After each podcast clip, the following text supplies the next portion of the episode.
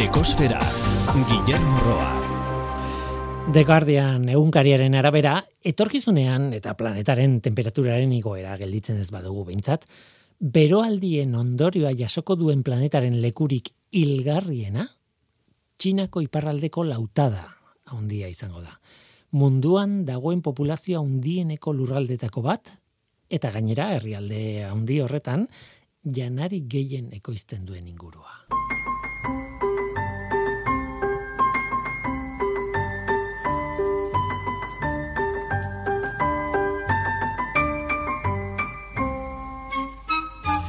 Kaixo denoi, ongi etorri ekosferara. Glasgowko bilera aste honetan bukatuko da. Han egiten ari direna ez dakite egokia dena ala ez, baina azken aukera bat dela esaten ari gara etengabe beraz kontuz. Elburu nagusia, industria garaia hasi baino lehenagoko temperatura erreferentzia hartuta, 2000 eta eun urterako igoera bat bost gradu baino gehiago ez izatea. Posible alda hori. Tira, Euskalo. Irailaren erdialdean nazio batuek kalkulu baten berri eman zuten.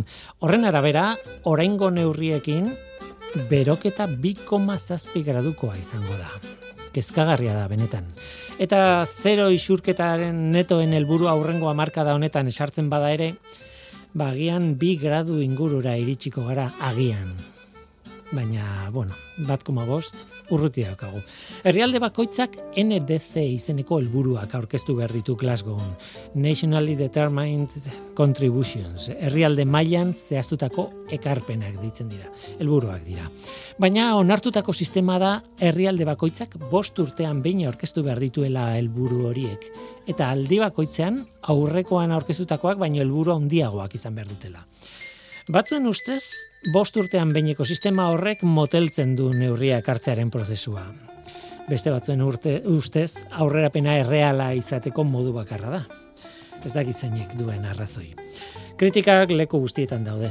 Globalwitness.org web horrian argitutaratoko azterketa baten arabera, erregai fosilen industriak delegatu gehiago eraman ditu Glasgowra edozein herrialdek baino. Eta kritikak dio lobby bat osatzen dutela eta hain zuzen ere lobby horrek moteltzen duela neurriak hartzeko aleginaz. Bestetik herrialdeak eta industria taldea handiak ez diren talde asko ez daukate ordezkapenik bileretan indigenen taldeak adibidez.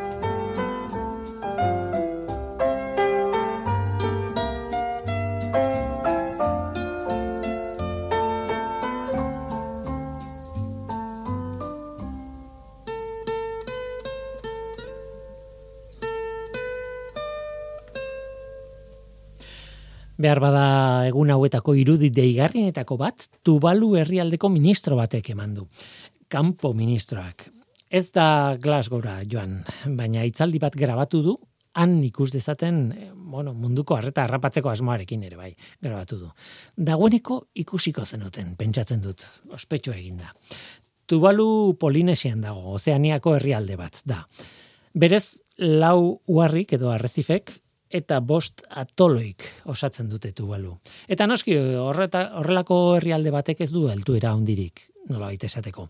Itxasoren mailan dago. Ofizialki tubaluko punturik altuena itxasoren gainetik bost metrora dago. Horrek esan nahi du itxasoaren maila pixka bat igota izugarri iragiten diela angoei. Itxasoaren mailaren igoeran esan beharrik ez dago, klima aldaketaren ondorio zuzen bat da, orduan kezkatzeko arrazoia badute noski. Guk ere bai, baina haiek are gehiago, ez? Eta hori salatu nahi izan du Tubaluko kanpo ministroak bere itzaldian. Ministroak atril baten aurrean mikrofonoekin eman du itzaldia, baina hankak itsasoan sartuta da azkala. Irudia deigarria da. Bideoaren hasieran gerritik gora ikusten zaio, ez da ezer berezirik nabaritzen, baina itzegin ala atzerakako zoom bat egiten du kamerak eta orduan bai, orduan hankak itsasoan sartuta dituela ikusten da. Belauneraino gutxienez. In Tuvalu, we are living the realities of climate change, sea level rise. As you stand watching me today at COP26. Ministroak dio Tuvalun klima aldaketaren errealitatea bizi dugu. Itsasoren mailaren igoera ikusten dia zuen bezala COP hogeita seitik. Ezin dugu itzaldietan denbora galdu, gure ingurua itsasoa igotzen ari delako etengabe klimaren kontrako neurri gordinek lehentasun bat izan beharko lukete. Gaur hartu behar ditugu neurriak biharkoa zigurtatu alizateko.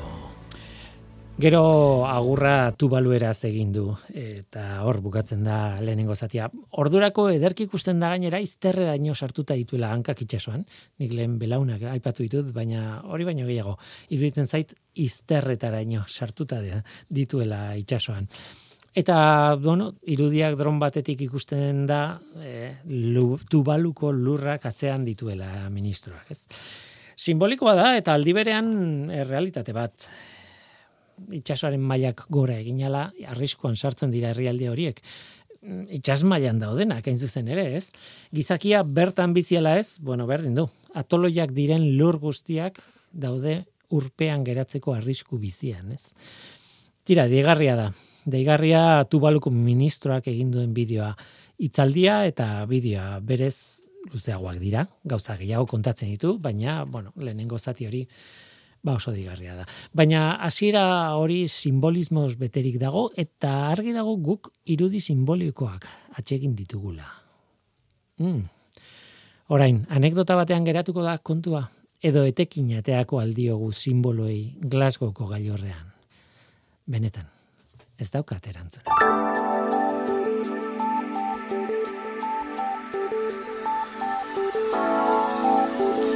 Beti bezala planetaren CO2 mailari begiratu behar diogu. Normalean egun bateko egun jakin bateko datua ematen dizuegu. Gaurkoan aldiz, hilabete oso bateko batez besteko CO2 kontzentrazioa ekarriko dugu. Esanguratsua da, azken batean, bueno, egun batetik bestera gora eta bera egiten baitu CO2aren kontzentrazioa, egunaren kondizioen arabera, baina, bueno, batez bestekoa horretarako dago. 2000 eta hogeita bateko urrian, batez beste, CO2, CO2 parkatu, CO2aren kontzentrazioa lareunda mairu koma laurogeita mairu ppm izan da. Badakizue, airearen osagaietan, milioi bat molekulatatik, ia lareunda malau CO2 molekulak dira. Urtearen dinamikak egiten du urria aldera, orain gauden garaia, izatea balio horretan minimo bat. Eta, bueno, hala da aurten ere minimo batean gaude urtearen barruan, baina 2008ko datuaren kin konparatuta argi ikusten da CO2 maila igotzen ari dela. 2008ko urriako batez besteko CO2 kontzentrazioa lareunda maika puntu berroita maika ppmkoa da. Aurtengoa baino 2 ppm eta erdi basuagoa zen. Igotzen jarraitzen dugu CO2 maila eh, urtetik urtera eta ez da berri ona. Beti esaten duguna. CO2ren kontzentrazioarekin kezkarik ez izateko datua berreunda laurogei ppmkoa izan beharko luke gutxi bera eta ez lareunda malau inguru. Gaurko saioan maite laso arantzadiko ornitologoa izango dugu gurekin. Joan den astean arantzadi zientzia alkarteak Donostiako udalarekin elkarlanean egazti abiagileen atlasa argitaratu du. Eta interesgarria da jakitea zer eta zenbat, alegia, zer egazti bizi diren gure hirietan eta zenbat dauden. Neurri batean emaitzak ikusgarriak dira edo bueno, eh, deigarriak beintzat. Gero gaia aldatuko dugu. Gero gaia aldatuta Euskal Herriko Unibertsitateko mirari antxustegi izango da gurekin kimikaria eta energia berriztagarrien graduan irakasle Euskal Herriko Unibertsitatean, nahi barren. Tira, hau da gure gaurko eskaintza, zu ongi etorria zara. Murgildu zaitez gure kosferan.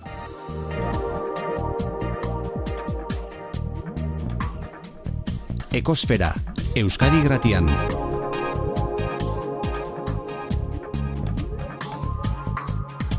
Ekosfera.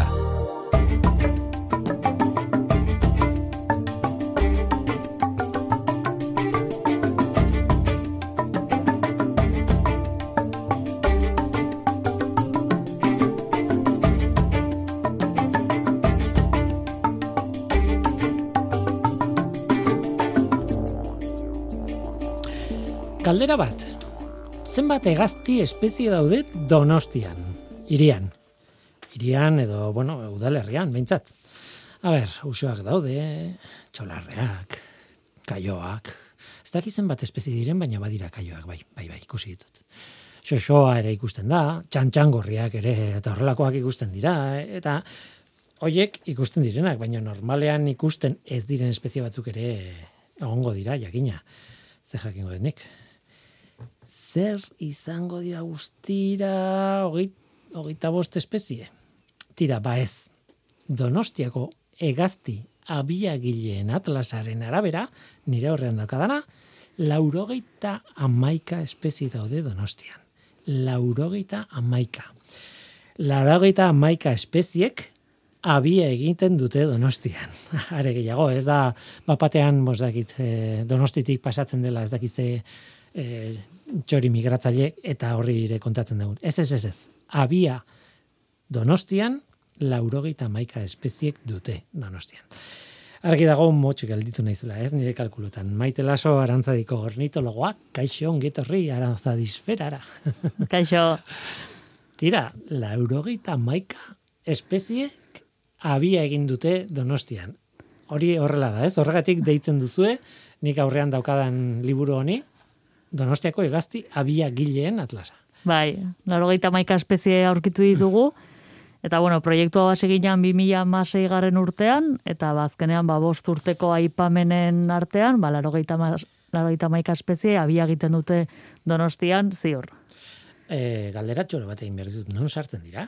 Guk, e, hoxe, ikusten ditugulako, bausoak, kaioak, etxolarreak, eta askoz gehiago ez, xoxoak igual. Bai, do, asko egira donostia udalerria izateko, ba, zenbaki oso majoa dela, ze kontuan hartzen badeu e, gipuzkoan, egintzen azkenengo atlasean, egun da hogeita bost espezie inguru agertu ziren, eta gipuzkoa mailan. Baina mhm. donostia daukana da, ba, bai habitat inguru asko, bai dauka iritar habitata, gero dauka landazabala, kosta daukare bai, mhm. orduan hoien artean, ba, espezie ugari agertzen dira, Bai, eta normalean kalean ikusten ez ditugunak ere, bai, esan nahi dute, ez? Bai, eta jendeak ikusten ez dituenak ere, edo zein parke, iritar parkean, aurkitu ditzazkegu, ba, goita bosto, goita mar espezie errez, mm. baina jendeak ez ditu ezagutzen eta ez dira mm. konturatzen.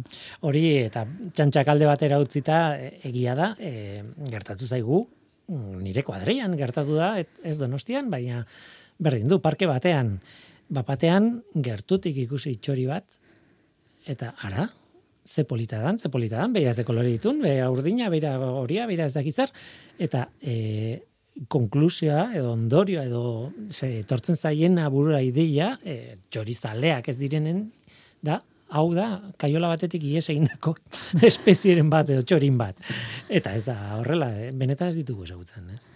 Ez, jendeak ez ditu ezagutzen ditu igual txantxangorria, zozoa, edo igual irulau espezie, baina ba, dauzkagu espezie asko kolore oso biziak dituztenak, uh Adiez erregetxo bekain zuria oso kolore polita ditu eta jendeak lehen aldiz ikusten duenean ba hori pentsatzen du bai. Kanpotik ies egindako espezia dela bai. E, tira, tira e, la urte eman dituzue lan honetan. Esan dut, E, hemen liburu bat daukat aurrean, eta oso liburu polita gainera. E, horretaz hitz egingo dugu, e, bueno, e, amorro pixkat ematez izun. baina, baina e, kontua da, hemen atzean dagoen lana, ez dela bat ere lan normala. E, ez da, hau ez dago eginda edo zein iritarako, eta gainera lan luzea eta neketsua da, ez? Bai, e, estatu maia makarri Bartzelonak dauka horrelako lan zehatz bat, eta gu ba, Bartzelonako atlasean e, ba, pixka begiratu genuen ba, gurea, inspiratu ginen gurea egiteko. Mm. Eta bai, azkenan donostian biodibertsitate mailan dagoen lan zientifiko zehatzena da hemen daukaguna eskuartean. Uh zenbat espezie daude Bartzelonan. Bartzelona, laro geit, buru zain naiz, baina uste laro geitairu. Así que gu baino gutxigo, gutxigo diala seguro. Gutxiago dira, bai. seguro, eh? Uste laro geitairu, laro geitabi, laro geitairu. Arritzen dit, ezer jakin gabe arritzen dit, ze toki beroagoa da, nola baita ez, e, mediterraneoko klimako toki horretan, eta beti daukat joera pentsatzeko hori toki beroagotan espezie gehiago direla, besterik ez, eh? Ez, donostian, eske, da, oi, leheno komentatu duan bezala, ba, habitatu gari asko dauzkagula, eta azkenen landazabalean ba, espezie asko dauzkagu, baso, basoa daukagu ere, gero daukagu kosta, iria, eta horregatik, ba, espezie desente agertzen daizkigu, eta Bartzelona baino gehiago, hasi que horregatik ere kontentu gaude. bueno, egia esan, eh, daudenak daude, esan, E, egileen artean sei laguntza zaudete, e, gainerantzariko batzuk, behintzat, nire apagaldai ikusten dut hor, Juan Arizaga e, zuen, e, bueno, zuen e, taldearen burua, ez? Bai. e, zu zaude, e, beste batzuk ere bai, e, zer izan da, zer lan izan da la urtez hau egiteko? Bai, ba, bueno, arantzadi, hor, egileen artean arantzadiko kideak daude, eta dago beste bate bai dela Luis Maria Carrasca, lagundu zigula lan estadistikoarekin, ze hemen bi mapa ikusten dira, eta bigarrengo mapan ba, modelo estadistiko oso komplexua daude atzetik, eta berak eskua bota digu. Eta arantzadiren gai, bueno, udalaren e, osasun eta ingurumen zaiak, e, hau, e, proiektu hau e, kudeatzeko taldea sortu zuen arantzairekin, uh eta azu baino lehen daude beste entitate batzuk ere parte bai, hartu dutela. E, aipatzeko apuntatu ditut, eh? eta jende asko dago tartean horrela ikusita, ez? Udala dago, arantzadi zintzia elkartea, baina gero ugatza ornitologia elkartea, Espainiako ornitologia elkartea bera, itxasenara ornitologia elkartea noski, eh, klub asko de camping, bera, horrek erritu nau, baina... Bai, ornitologia bai. saia badauke, barruan. Eta Kristinenea fundaziokoak, no, nola ez? Bai, divulgaziorako, eta... Bai, lantaldei da, eta hoi ez aparte daude pertsona asko parte hartu dutena bolondreski, ba, irurogei, asiran daude ere bai liburuaren asiran daude izen guztiak, eta irurogei pertsona baino gehiago parte hartu dute egin diren zentxoetan. Beraz, oso proiektu kolaboratiboa da, eta horrengatik ere bai oso kontentu gaude. Baina, zuek eh, abiak bilatzen dituzu, ez bakarrik egaztiak, ez? E, esan nahi dute, abigileen atlasa egin duzuenez, e, kontua da jakitea gutxi gora bera, edo, bueno, e, ze espeziek egiten du abia nun, hemen, donostiko udala herriaren barruan. Horretarako, pentsatzen dut, abiak ikusten dituzu dela, eta ez, ez da egia. Ez, ez ditugu abiak bilatzen, bueno, igual espezia hundietan bai, baina egiten dira, bueno, protokolo az, zientifiko asko daude hauen atzean, baina azkenan izango litzateke e, Donostiako udalerria laukitxoetan banatu dugu, eta gero laukitxo bakoitzan egiten dira zensoak, baino zensoiek daude data zehaz batean, eta data zehaz horretan dauden behatzen ditugun espezia, balakigu hor daudela abia egiten. Ez dugu abia, abia kontatzen edo ikusten. Abia bera ez dezut. Hori da. Hori da. Biologian estimazioak egin behar izaten dira, ez? Esaten, esan nahi dute, jo, askotan pentsatzen dugu, bueno, daude, ez dakitzen bat, bikote, eta, bale, gutxi baldin badira bai, ezagunak izango dira, baina asko daudenean, pues claro, e, estimazio bat egin behar. Bai, e, zenbat estea daude, bueno, fitxa bakoitzaren, espezie bakoitzaren zenbat estea daude, eta bai, adiez konta esaten, esaten duzu bezala, bikote bat balin badago, badakigu bikote bat dela, baina adibidez etxe txolarrea zenbat esteko, bare bai daude modelo estadistiko batzuk atzean, eta adibidez ba, donostian hogeita zortzi mila e, etxe txolarre daudela zenbat esten da. Eta jartzen dure bai tartea zer izango litzateke estimazio horren tartea. Bai, errorea. Eh, errorea, da. Eh, osea, ziur gaude daudela hogeita sortzi mila, edo ez dakizen bat gehiago, edo ez dakizen bat gutxiago, ez? Tarte horretan muitzen zaretela, ziur zaudete, ez? Ziur, hori da. Hori da e, zure espezie kutxunena? ba, ez dakit, beti galetze jate, eta igual izango zan, e, ez dakit, erderaz da autillo, hemen agertzen da... Apontza uste da. Apontza euskeraz, bai. Eta gaina ilustrazioa egia da, dago egun garren horrian. Ilustrazioare bai oso politxa geratu dela uste dut. Baina donostian, bueno, mapan ikusi daiteken bezala, ba, espez, e, oso bikote gutxi daude eta da dirudi ba gutxienez hiru bikote egon daitezkeela. Beraz, hmm. urria da Donostia, baina bueno. Hmm. Nik Madriden ikasi nun eta Madriden egia san asko zauden, ugariagoa da. Hmm. Oso polita da, e, egazti honen izenaren kontua, ez? E, azken batean, autillo erderaz, autillo europeo, e, baina apo ontza euskeraz esaten zaio, bere kantaren gatik, ez? E, kantatzen duenean ematen du apo mota apo bat dela, bai. Nik uste etxean izan genuela, e, edo behintzat bisita bat behin e, telatuan, pandemian ginenean, eta hasieran ez genekin, zer da soinu hori? E, egazti bat inondik inora ez genuen pentsatzen. Konturatu ginen arte, lehioaren bestaldean zeudela, eta telatutik zetorla, eh? Ba, beraz ondorio estatu nun apontza zela, baina ez nekien. Oso. Ba, izan liteke. Eta hmm. gero hori dataren arabera, ba, jakin daiteke, ba, bikote hori hemen dagoen ugaltzen, migrazioan dagoen, edo hmm. zer egiten ari den gure lurraldean. Claro, espezia hauek e, denak ez, baina batzuk behintzat migratzaileak izaten dira, ez da? Bai, ontza batzu migratzeiak izaten dira, baino e, hemen dauden, hemen agertzen diren espeziak, badakigu hemen abia egiten dutela Mhm. ziur, hori izan dudan bezala, bat arte horren barruan daudelako, eta gero, bueno, gero beaketa bakoitza banan-banan begiratzen dira, jakiteko ea barruan dagoen, edo ale migratzailea den, edo, bueno, gero behin datuak hartuta atzetik dagoen lana ere izugarrizkoa da. Datu horiek bat zehatzak izateko eta datu onak izateko azken finean. Mm, Horrek esan nahi du, eh, denbora pila bat pasatu duzuela urteak eh, kalean, o kalean edo mendian edo basoan edo eta beste hainbeste pasatu duzuela eh, gela batean sartuta datuak Bai. interpretatzen, ez? Bai, gero ordenagailuan ordu asko pasa ditugu, bai, azkenen datu bakoitza begiratu inbar da, zalantza balin badago, ba, behatzaiari kontaktatu bartzaio, jakitoko aber ziur dagoen hori den, gero beste espezie batzuk, bueno, hasieran e, ikerketa metodologia guztia agertzen da, baina ore bai, espezie batzun fentxoak bestera batera egiten dira, ga- gauekoak gau ez egin genituen, noski, gaueko behaketak, gero egunez beste batzuk, beraz atzean bai, lan izugarria dago. Mhm. Lan izugarria zalantzarik gabe, ez? Em, aztu baino lehen eta denbora joan baino lehen, e, pertsonalki galditu behar dizut. Esaten zenidan, ze politak diren marrazkiak, baina amor ematen ditz. Asko gustatu zitzaidan zure erantzuna. Ze, aipatu behar dugu, Raul, mm, nola ditzen Dominguez. da? Dominguez hori da. Martinez esan behar nuen, eta ez nago ziur, ilustratzaileak eh, egin duela eh, Atlas honen alde grafikoa, edo, ez? Bai, Em, claro, bera ez da biologoa, ez da ornitologoa, ez? Ez, ornitologoa ez, biologoa ez dakit, hain duda sartze zait, baina ornitologoa segurazki ez. Uh e, marrazki politak dira.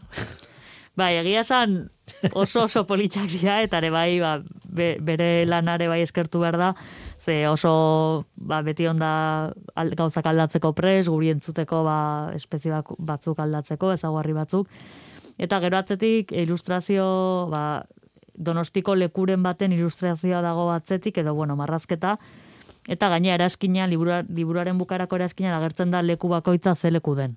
Ze Ez da leku aleatorio bat, baizik eta espezia aurkitu daitekeen leku bat. Batzuk jendeak ezagutuko ditu, adibidez kursaleko kuak agertzen dira, edo kontxako baia. Baina egia da, esaten zen moduan, amorroa ematen didala, ze jendeak libura irikitzen du, eta ikusten du oso politia dela, ze mapa oso politia da, eta ilustrazioa ere, baino hemengo informazioa gehiena fijatu beharko ginatek ezan, hemen liburu honen atzean dagoen informazioa. Ze informazio oso oso zehatza da, eta bai da kudeatzeko, gero espezia kudeatzeko, babesteko, edo leku batean zer daukagun esateko, ba, hemen dauden datuak erabiliko ditugu ba, gauza horiek azaltzeko. Beraz, zuretzat e, informazio importantena liburu honetan ez da marrazkia. Hori da, politia dia, baina oi, mapak eta azkenen ere bai taula bat dago batez besteko dentsitatearekin, osa egin duguna da, ba, espezie bakoitzak habitataren arabera, ba, zenbat espezie daude batez besteko, orduan hemen azkenen ba, kudeaketarako edo galdetzen digutenean, ba, e, ba igeldon ze, o, ze kuadrikula babestu beharko genuke, edo zerbait egin behar dute, eta orduan hemen atzean dauden datuak erabiliko ditugu. Naiz eta liburu oso politia dan, eta eguneratuta dago, ezta? Esan nahi dute hor ematen dien datuak eh aurten, bueno, aurtengoak edo hilabete hauetakoak dira beintzat, ez? Ez eta hori da, esan nahi dut honekin ez da zalantzan jartzeko zuen lana baizik eta e, konturatzeko hau aldatu egiten dela denborarekin eta claro, e, honi jarraipena egin behar zaio denboran zehar espezieren bat desagertu daiteke donostitik, edo besteren bat etorri, edo esan nahi dute e, hau da nolabait argazki bat momentu honetakoa, ezta? Bai, de hecho, eh, Juan Arizaga beti esaten du eta liburuaren aurkezpean ere esan zuen, behin libu, olako liburu bat ateratzen duzunean, ja ateratzen duzunean, ja desfasatuta dago. Ze ja ez dago eguneratuta datuak. Ze esaten duzun bezala, hau hemengo datuak 2020 garren urtekoak dira, oza, 2006 2020, beraz, posible da aurten 2021 batean ba espezie abiagile berri bat edukitzea edo bat galtzea eta hori informazio hori ja ez dago li, e, liburu honetan. Baina esaten duzu moduan jarraipen egin bar den liburu bat da. Eta honek balio digu, azkenean kazetari asko galetzen digute, ba, espeziak zer dira, e, igotzen edo gesten. Zer asko gutxolarre gehiago edo gutxiago. ba, hemendik bost urteta edo epe luze bat, epe ertain batera berriro egiten dugunean, ba, gai izango gara erantzun hori erantzuteko. Bakizu, ornitologo duzuen problema ba, handi bat dela hori, ez? E, zuen ikerketak e, normalean epe luzekoak dira, eta ez daude eginak. E, bueno, batzuk bai, noski baietz. Baina beste batzuk ez, eta ordan, claro, e, jakiteko ondo, ondo, es, populazio bat gora edo bera egiten nahi den, edo, edo zerbait gertatu den tartean, eta, bueno, olako batxe bat, behar dituzu berroi urte. Bai, tendentzia kalkulatzea, orain Europatik ere beti tendentzia galdetzen dizkigute, gora mm. ari dira, espeziak bera, baina ideia bat egiteko, ba, orain Euskadiko egaztia biagilen atrasean gaudelanean, eta azkenean ezakit Bartzelonakoa, osea, Katalunian egin zuten hau orain dela hogei urtekoa dela. Beraz hemen pixka bat berandugoa zorrelako informazioa biltzen mm. duten atrasekin. Egi, esan e, iri pila batean falta dira, ez esan nahi dute falta motatzen da, gero panorama orokor bat izateko beharko ez du, Sevillan zer gertatzen ari dan, Lisboan zer gertatzen ari dan, edo ez dakitu luzen, ez? E, edo Kuenkan, edo, esan nahi dut, e, horrekin guztiarekin behar bada panorama orokor bat e, lortu izakizu, eta horren araberako azalpenak eta horren eraberako evoluzioa azaldu al izan, ez? Bai, eta ondoria jakiteko azkenean datua behar ditugu eta hoi epe ertain edo luzera igual bost, di, bost urte dira, mar urte dira eta edo berrogei kliman laketaren kasuan edo beste gai baten kasuan, ba, bai, hogeita mar urte, berrogei mm. urte, eta hori balan asko da, eta gizarteaz dago, hain azkargoaz gauza guztiak egiten, ba, mm horrelako epeak ematen du diala oso oso luzeak. Ai, gizarteak erantzunak eskatzen ditu. Egia da, zurekin gainera egin da dokat elkar, elkarrizketa bat, erreportaje txo bat horri buruz, ez? E, arritu nindun pila bat, e, bueno, egaztien kasuan klima aldaketak badu eragina. Hori argi dago, ba, horrela delako eta naturan denak daukalako horren eragina. Baina e, ornitologo batzuek esaten zuten, Ez ez, baina ez da hori bakarrik. Edo ezin da azaldu bakarrik klima aldaketaren bidetik. Ordoain, galdetzen zenean, ordoan zer da? Eta esaten ziguten, ez dakit. Ez dakit, oraindik ez dago lako ikertuta. Baina badakigu komplexuagoa dela. Aldatu egin dela, adibidez, gure lurraldea, gure gure lurrak, gure nekazaritza, gure den aldatu da, eta horren arabera ere, aldatzen da egaztien populazioen, edo mugimenduak, edo populazioak, eta barrez. Bai, e, gertatzen dena da, azkenean natura dala laborategi ireki bat, eta faktore asko daude hori aldatzen dutenak, ba, izan daiteke ba, prezipitazioa urte baten, bestean temperatura, bestean, orduan daude hainbeste faktore, ez dala laborategi hau dezela dena kontrolatuta daukagula, eta ondoriak atatzea oso zaila da. Eta dibidez, ba, donostiaren kasua, ba, mendi urte batera ikusiko dugu, ba, igual espezie mediterraneagoa dauzkagula, edo iparraldeko espeziak, eta orduan bai, datuekin bai izango gara gai, ba, erantzunak emateko galdera guzti hori. Zenbat aldiz eskatu dizute, ez? Klima aldaketarekin ze gertatzen da. bai, datuak, hemendi bost ur, ba, urte eta, eta bain euskadikoa urrengo urtean aterako da uste dut, 2008 edo 2008 iru, eta hori gero berriz errepikatzen duena, azkeran da, e, protokolo zientifikoak erabiltzea ematen dugu aukera ondoren errepikatu alizatea. Eta errepikatzerakoan ikusten dugu zu ba, zer aldatu den edo hori dena, ba, lehenengo pausua da eta hortan gaude oraindik.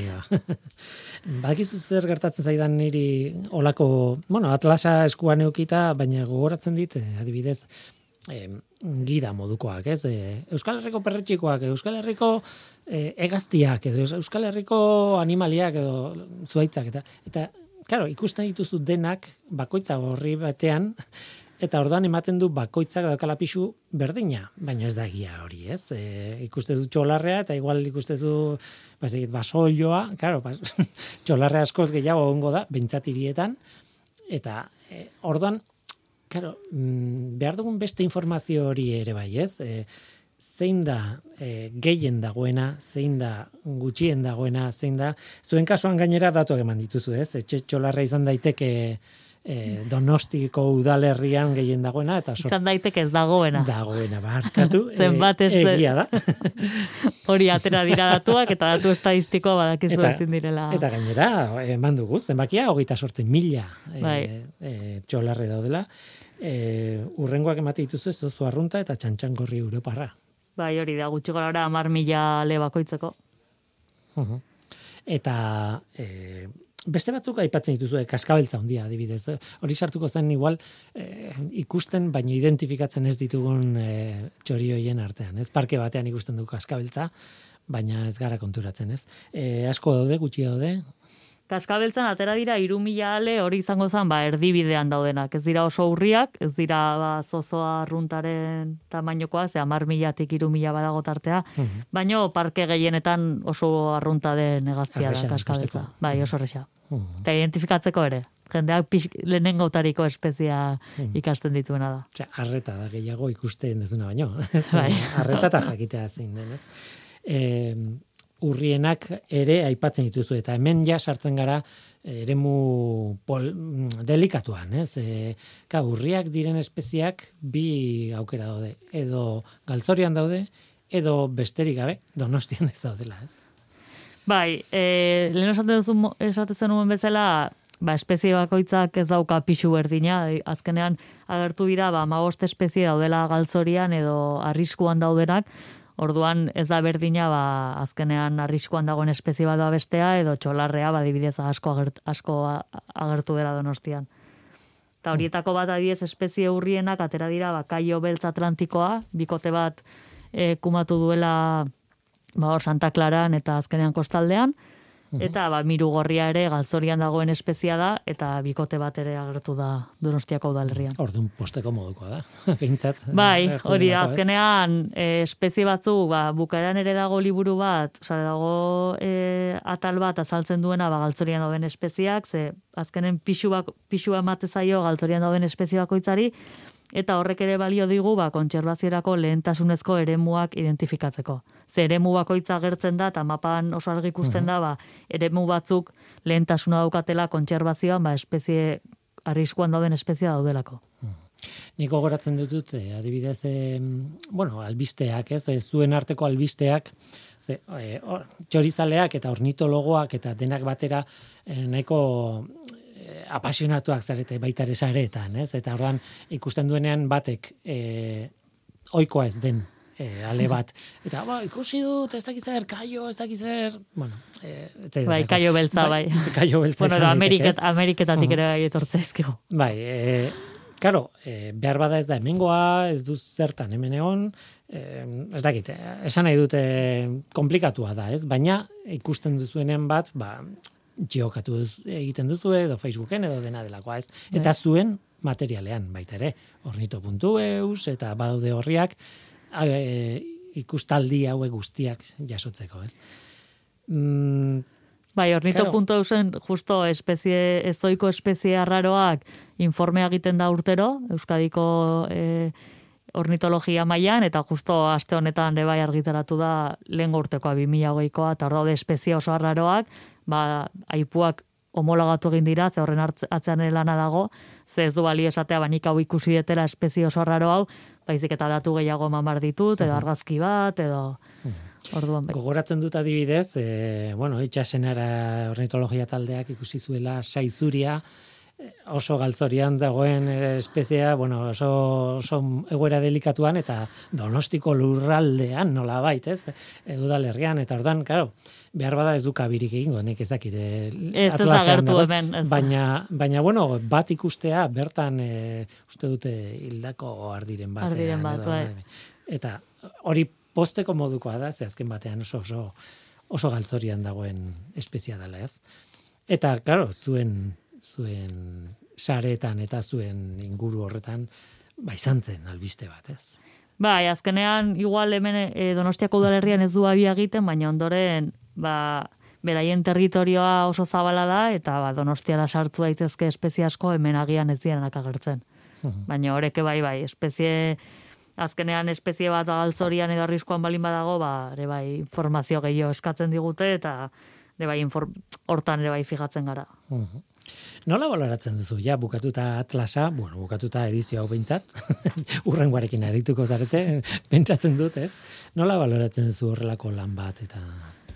Ba, pff, lan, nik uste jendea libura ikusiko duen, ikusten duenean ez dala imaginatzen zelan dagoen atzean, ze eh, esan dugun bezala, ba, ez da, ez da, zuk esan ezuna onjoetan edo ez da lista bat bakarrik ze espezie dauzkagun, baitzik eta espezie bakoitzak mapa bat dauka, gero dauka agerpen eredua, modelo estaditiko bidez er, egin den agerpen eredua, jakiteko ze probabilitate daukan espezie bat eremu batean aurkitzea, eta gero gainera daude batez besteko dentsitateak. Eta hau lortzeko oso politxa geratzen dela, baina oi, atzean milaka ordu daude orde, bai ordenagailuz, bai oi, eta azkenan barantzairen papera ere hori izan da, ba, pixkatik erlari geranak, ba, pixkat datu hauei balore eman, eta orako liburu baten pozi gaude, ba, bario duelako kudeaketarako espeziaren eta udalerrian kudaketarako, baina ere ez, dak, ez dakien pertsona batek ere irakurri dezake, ze azalpenak agertzen dira, ba, bai ekologian, bai banaketan, beraz, irakurtzeko horreza da, baina atzean, bai, kudeatzeko datu oso garrantzitsua daude, bai. Nik esango nuke liburak berak e, objektu fisiko bezala edo bueno, daukana da hori, ona. E, eskuan hartu dezakezu nola bait, zure lanaren emaitza hor dago, ez? eta e, lan askok ez daukate hori, esan nahi dut. E, izugarrizko lan batek gero ez dizu objektu bat ematen, eta ordan e, postazun hori, ez? E, eskuen artean eukitzearena, ez? E, Bai, eta batez ere jendeak irakurtzeko, ze azkenean argi dago gizarteak geroz eta informazio gehiago eduki eta gehiago jakin, ba, gero espezio horiek edo inguru horiek babesteko, ba, de bai gizarte mailan jendea interesatu dago, orduan horregatik ere pozi dau, e, gaude eta edo zeinek erosi dezake eta irakurri eta informazio ikusi badibidez bere txondoan zer dagoen, edo ze espezie dauden, edo hori dena ere ba, egin daiteke eta salgai dago, esan behar da, ez? E, ozen eta garbi, ez? E, nahi duenaren zat. El liburu, bai, esan e, arantzadiko web horrian bitartez eta gero liburu denetan ere egongo da. Eta arantzadiko egoitzean ere erosi daiteke, eta bai, da azkenean, ba, edo zein txorizale edo naturzaleek, ba, erosi dezake ba, informazio ikusteko eta eta begira atxoa botatzeko. Mm, aurrekotan etorri zarenean, etorri zara nerea pagaldairekin batera, e, zure lankidea da, eta tesia egiten ari zen, edo egiten ari da, Jakiten ari da. urubiei buruz, ez? E, hain zuzen ere e, gaueko harrapari bada, ontza moduko bat, nahi badut mazu, urubia, karabo e, gazteleneaz, e, eta esaten zuen, garai batean, e, bueno, ingenuen elkarrizketa batean esaten zuen, nahiko ugariak direla. Gertatzen dena, e, ez diela ikusten, ez? Bai, mapa ikusi daiteke, ba, iaia laukitxo guztietan dago, eta e, zenbatestu dira gutxienez egun hogeita mar lurralde, oza, egun hogeita mar bikote, donostiako udalerria, beraz asko da. Eta bai, bea, bea ontzan batez ere ze espezia haue ba, zentxo berezi badaukate, eta nire ontzan batez ere zentxatzen, eta bai, egun hogeita mar lurralde, eta ez da gaur etorri ze Dinamarkan dago tesiaren estantzia bat egiten, beraz eskupinak hemendik entzuten bai, badigu. eskuminak nerea, bai, bai. e, azken batean, bueno, eh, horrekin esan nahi nuen zen urubia nik ez nekien e, zuekin elkarrizketa egin arte benetan ugaria zela, pentsatzen ontz txuriak baietz, e, oso ugariak zirela edo errexe, behar bada oker nebilen, ez? Alderantzizko alderantzizko egiten duen, Bai, Ontza ez? txuria azkenengo urtetan asko jetxi da, osea, beraien populazioa Mm. bereka, beherakada handia jasan dute, eta adibidez donostian gutxi gora bera gutxienez amar bikote zenbat estu dira, eta urubianak egun dagoita amar. Beraz, diferentzia... Mm. Diferentzia izugarria, Bai. bai, bai. Eta urubia edo zein lekuetan entzun daiteke. Lengo astean egoen ere lagunekin, e, bueno, tolosan bazkaltzen, ian ingurukoa naiz, Osa, faltzen markatu eta hortzo den zegoena besten urubi bat gure etxe ondoan, eta uste genuen hasieran zala pertsona bat buiaka zebilela. Eta nik lehioa irikinun, eta ni ez ez urubi bat da. Orduan, edo zeinek etxetik ateratzen denean urubi bat entzun dezake jakin gabe urubi bat dela, noski. Tira, Donostiako egazti abiagileen atlasa. Kriston lana, arantzadik eh, zintzia elkartek egindakoa, bueno, Donostiako udalarekin batera ateratakoa, eta hori, e, zuen atzean, ba, esan duzuna, irurogei pertsonako talde handi handi bat, eta, bueno, kolaboratzaileak, eta nun nahi, e, txorizaleak leku guztitatik. Hemendik aurrera zer? bueno, orain esan bezala, bueno, eh, ah, bueno, azkerik sarteko ere bai, aurkezuen bat egin genuen Bolondresekin, beraz, hemendike bai denei eskerrik asko, par, proiekturetan parte hartzegatik, eta aste, azaroa eta bendu bitartean ere e, Donostiako kulturetxean, kulturetxetan liburuaren aurkezpen egingo da, norbaiten nahi badu joan ba, azalpen bat emango da, eta bueno, Juan Arizaga ibiliko da gure saieko zuzendaria ba, liburu aurkezten, eta informazio gehiago ematen norbaiten nahi badu. Eta esan bezala, ba, orain gaude lanean e, Euskadiko egaztia biagien atlasa egiten, datua jaso ditugu eta orain geratzen izkigu ba, bi urte edo behintzat urtea odamakigu aurrekoa ere, eta beste bat edo bi ba, datuak aztertzen, eta orain gaude ba, direz mapa hasierako mapak egiten, ze mapa hauek ikusteko hemen ba, bertxio asko dauzkate atzetik, eta horretan gabiltza ba, azkenean espezia kudeatzeko eta babesteko ba, horrelako lanak beharrezkoak dira. Ez dago beste aukerarik. Gaino egia da, e, bulegoko lana aipatzen zunean begiako kertzen zaizkizula. Bai, hemen gaudenak gehien bat denak ordenadoren ibiltzea. Ez gai ibiltzen txoriak kontatzen. Berro da, kanpotik ikusita beti dia, asko sobeak e, beste onlanak, ez? bai. Tira, ba, nahi duenaren zat. Donostiako egazti abileen atlasa. Anantzadik eta donostiako udalak aterata. Maite laso, nahi duzun arte, ongitorria zara, eta bueltatu lan gehiagorekin, eh? Ba, Euskadikoa ere, ba, espero dugu binago itairu, eta agian hemen bost urtera, ba, ja, etorriko geha gai esateko, ba, espezia gora, bera duten, hasi que hemen izango gara. Eskerrik asko. Bale, zuei.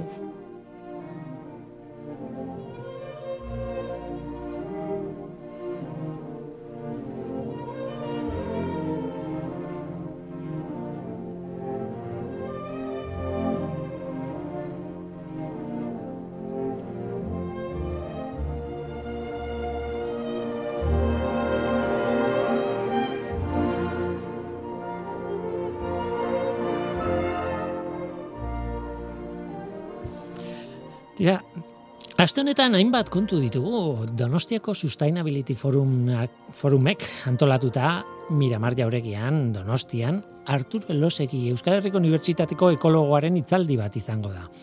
Artikutza Donostiako iraunkortasunerako elementua, horrela du izenburua. Artikutzako urtegia ustu eta gero, ba, artikutzak berak joka dezakeen paperari buruzko solasaldia izango da Arturo Keramanda. da aditu handi batekin eskutik. Azpimarratu nahi dut, Arturo, aditu handia da. Miramar jaurekian izango da solasaldia azaroaren amaikan, arratsaldeko seietan.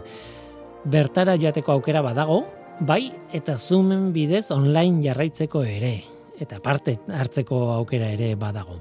Beti ere, aukera bata dela bestea izan da ere, bertara joan edo online jarraitu, izena eman behar da eta horretarako aukera dago Donostia Sustainability Forum.eus web horrian. Donostia Sustainability Forum.eus.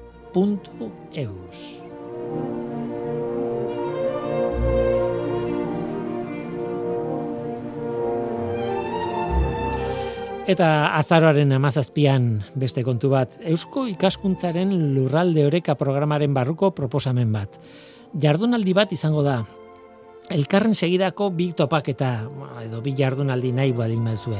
Lehenengoa ainanan, ainanako gatzategian, azaroaren amazazpian eta bigarrena maestun, abenduaren batean. E, jardunaldi horien edo biltzen dituen e, e, izenburua da ekimen sozioekonomikoak landa ere muan. Azaroan amazazpiko jardunaldian adibidez oso itzaldi interesgarriak, baso kudeak eta jasangarria, izeneko itzaldia, Iñaki Etxebesterena, errez kooperatibarena. Zizare Humus ekoizpena, Andrea Cortesek emanda, Humus de Añana enpresakoa, Audikanako IES Gela, Kontxi Jimenezek, Transmedia Komunikazio Proiektua, Aritzi Bainezek, e, Mendialdea Radio, Radiokoa, Energia Erkidegoak, Rafa Larreinak emanda, Emaz Kooperatibakoa, eta adinekoen zaintzarako teknoadineko landa lab agintzari kooperatibatik. Tira, elkarrizketa, elkarrizketa ez, itzaldi asko eta onak eta interesgarriak. Tira, kasu honetan ere izena emateko beharra dago, izena eusko mm, gidoi ikaskuntza.eus weborrian eman daiteke. Eusko gioia ikaskuntza.eus weborrian.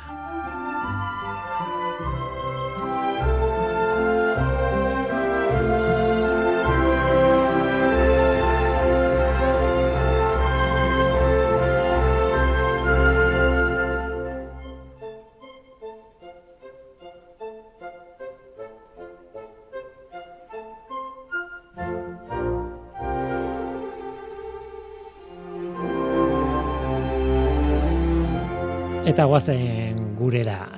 hemen ekosferan iritziak izan geten ditugu tarteka eta horrelako kolaborazio batekin hasi behar dugu orain. Euskal Herriko Unibertsitatean Eibarren badute gradu bat energia berriztagarrien teknologiari buruz. Kimikariak dira, ingeneriak dira, narlo askotako zientzialariak dira irakasleak eta haiei eskatu diet horrelako iritzi zutabe bat ekartzeko ekosferara. Aste honetan, lehenengoa eskeniko dizuegu. Hain zuzen ere, mirari antxustegi kimikaria hasiko da kontuenekin. Euskadi gratian, ekosfera.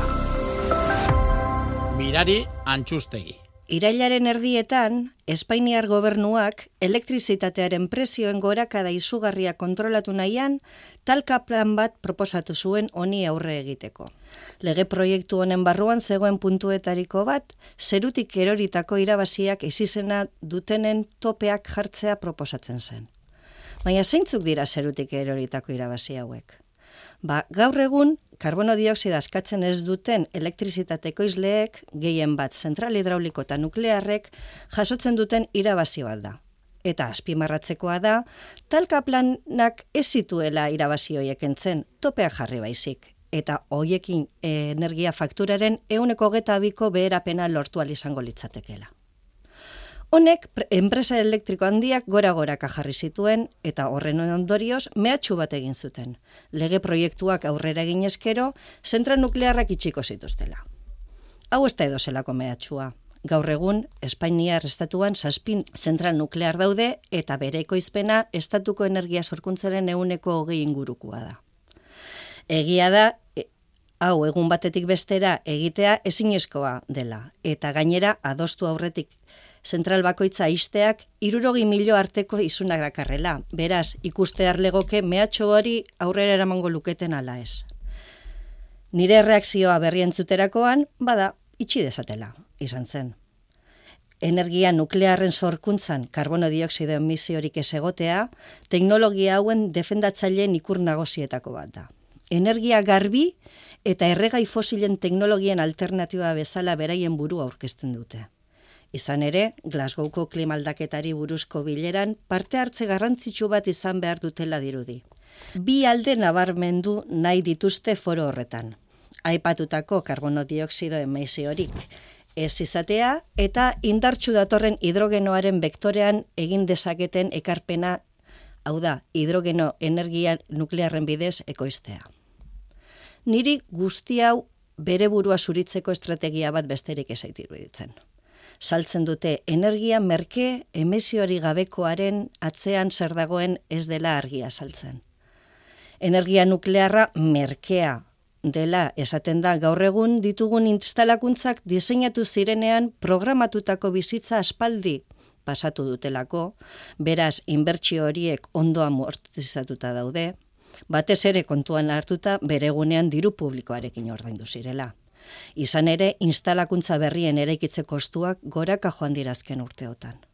Eta, garrantzitsuena, sortzen dituzten eta milaka urte bizirauten duten ondakin erradiaktiboen kudeaketaren prezioa denon artean ordaintzen dugulako. Ah, hori bai, ez du karbono dioksidorik askatzen.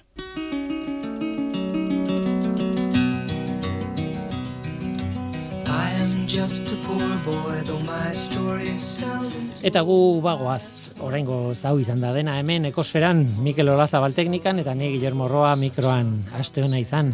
Agur.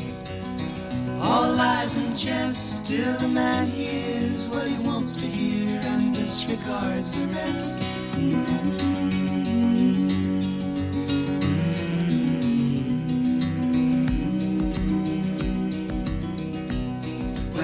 My home and my family. I was no more than a boy in the company of strangers in the quiet of the railway station, running scared. Laying low, seeking out the poorer quarters where the ragged people go, looking for the places only they would know. La la la, la la la